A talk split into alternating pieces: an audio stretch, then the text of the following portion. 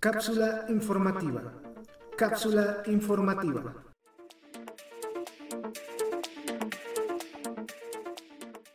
Minasan Konishiwa. Abrimos este año con información candente de UFL. Estamos a 24 días para conocer el gameplay de este videojuego. Y como ya es costumbre, empiezan los youtubers junto con gente fanática de fútbol virtual que desconoce la industria de los videojuegos a vender humo sobre este título. Como se los hemos dicho en este canal, este nuevo título de Strikers Inc. es un título independiente, por lo cual no esperen una sorpresa mayor. Este estudio no tiene el mismo presupuesto que Konami o EA, tampoco es un AAA, simplemente será una opción más en el mercado para jugar un juego de simulación de fútbol. Si tú eres de ese grupo de personas que cree que este título será mejor que FIFA o eFootball, ten cuidado, porque te va a decepcionar.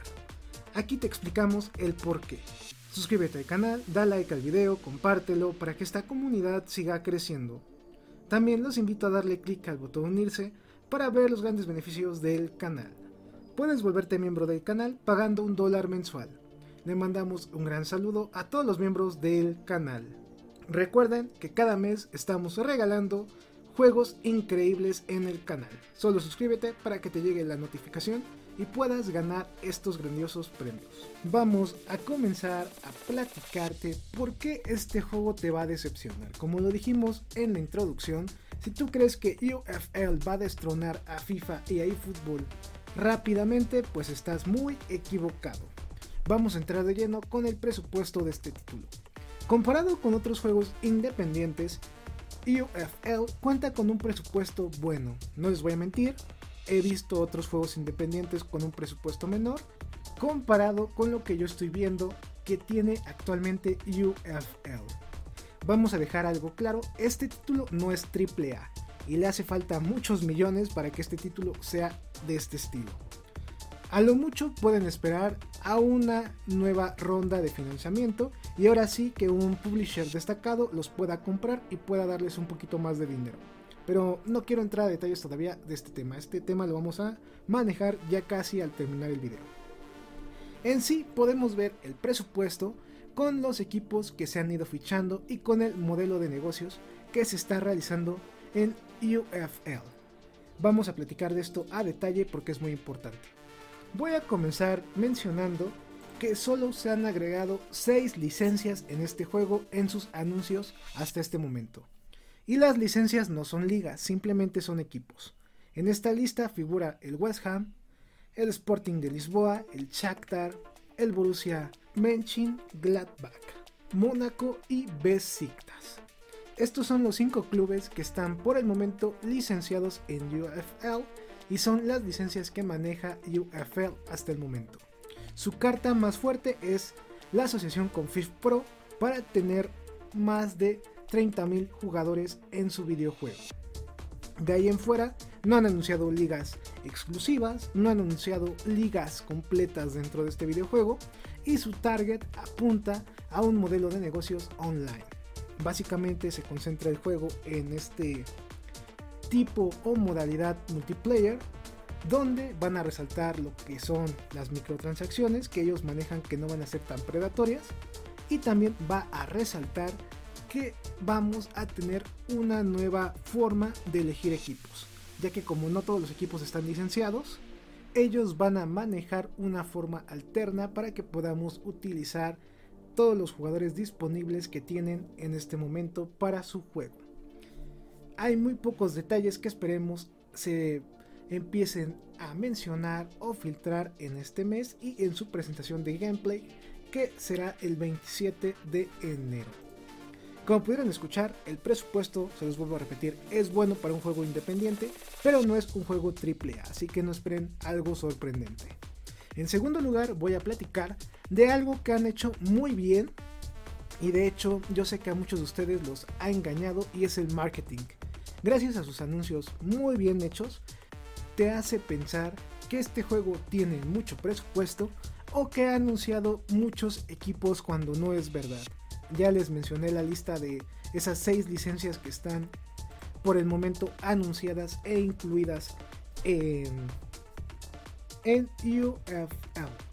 Ese marketing que he mencionado lo han hecho muy bien y la verdad pues han ocultado de una manera eficiente sus debilidades en cuestión de presupuesto y también de lo que han querido mostrarnos. Recuerden que como ya dije hace unos momentos, este juego está planteado para la modalidad online. Sí va a tener modo offline, pero no va a ser el modo prioritario. Ellos van a optar por el multiplayer, que es algo ya muy común en los videojuegos, para que juegues con distintas personas en todo el mundo.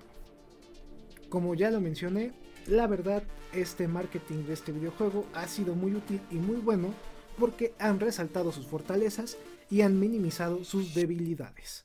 Esperemos, con el tiempo, mientras no se anuncie en qué fecha llegue este juego, tengamos más anuncios de más licencias, que es lo que yo espero, pero no licencias tan importantes como de ligas o equipos que esas sí están dirigidas para otro tipo de videojuegos que tienen un poquito más de presupuesto. Vamos a pasar al siguiente punto, que es la parte gráfica. En el último semestre de 2021 pudimos ver lo que fue la parte gráfica en ese momento de UFL, gracias a trailers en 3D, también a videos cortos de cómo se ven las faces dentro de este juego y hace una semana anunciando a un jugador estrella, al belga Lukaku, como embajador de este título. A lo largo de estos trailers hemos visto que desde el primero hasta el último han ido mejorando poco a poco lo que se ha ido presentando. Lamentablemente a mi gusto, como ya lo mencioné en Twitter, la parte gráfica sí la noto un poquito descuidada. Se nota la inexperiencia del estudio, sé que ya llevan trabajando un buen rato en este videojuego, alrededor de 4 años o un poquito más, pero aún así no se ve tan bien. Si tú eres de las personas que espera que este título se vea mejor que eFootball o FIFA, se van a decepcionar cuando vean ese gameplay que nos tienen preparados el 27 de enero. No es lo mismo trabajar en un videojuego desde hace décadas a trabajar un proyecto independiente en 4 años, donde si tú quieres obtener trabajo en esta empresa, no te piden mucha experiencia para utilizar la herramienta llamada Unreal Engine en donde se está realizando este videojuego básicamente. La verdad, si tú, como ya lo dije hace algunos segundos, esperas que gráficamente se mejor que los títulos de fútbol que tenemos hoy en día, te vas a decepcionar porque no va a ser así. Yo espero que lo que veamos en el gameplay de este mes de verdad llegue a su versión final y no sea un gameplay montado mostrándonos cosas muy bonitas, pero que al final no lleguen o se vea feo el juego porque todavía no era el momento de lanzarlo. Algo así como lo que pasó con eFootball, que se adelantó el lanzamiento y tuvimos una porquería. Esperemos que no pase eso y que conforme vaya pasando el tiempo vayan mejorando el trato que se está dando en Unreal para que el juego empiece a mejorar. No esperen texturas increíbles, no esperen algo increíble porque no va a ser así. Desde ahorita les comento para que no se sientan decepcionados a finales de enero. Como se los he mencionado anteriormente, el gameplay sale este 27. Vamos a ver qué nos trae, qué novedades se van a crear para que se diferencie con otros títulos como son FIFA y también eFootball. Porque si es un título similar o algo muy parecido y gráficamente no convence, lamentablemente el público que van a tener va a ser muy poco.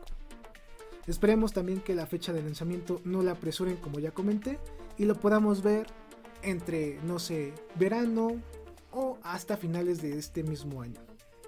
A mi gusto prefiero que se tarde a que lo lancen incompleto.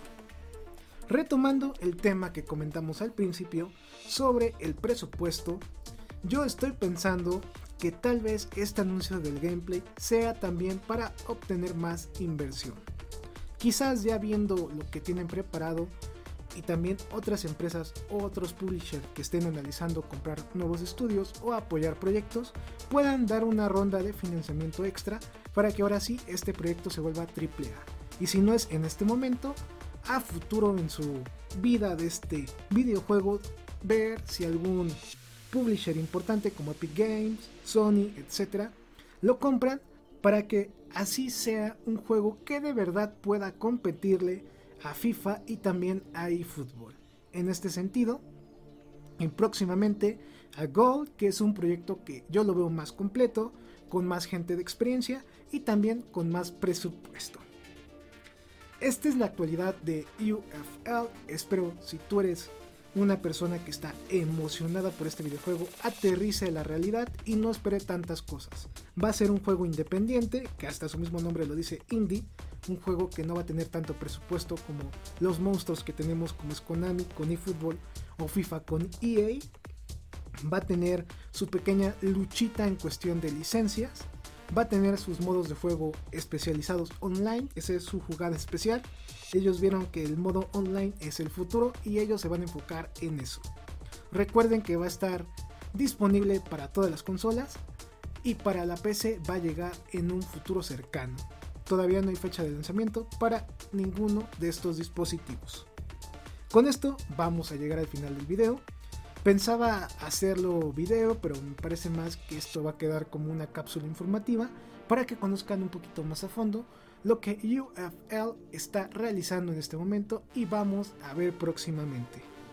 Si ustedes han escuchado que tal canal, que tal persona ha publicado cosas maravillosas sobre este título cuando todavía no se prueba, tengan cuidado porque no se vayan a decepcionar el día de su lanzamiento como pasó con eFootball 2022.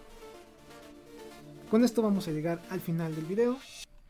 Suscríbete al canal, da like al video, compártelo, síguenos en todas nuestras redes sociales. Recuerda que este contenido va a estar disponible tanto en video como en audio en Facebook, YouTube, Spotify, Anchor, iBox, Amazon Music y más plataformas. Domo arigato gozaimasu, estamos en contacto. Este programa fue creado y producido por AZK Productions y distribuido por el canal AZK 13 King. Productor ejecutivo AZK. Gerente de proyecto AZK. Producción y edición Team AZK. Agradecimientos especiales a todos los miembros del canal por el apoyo otorgado.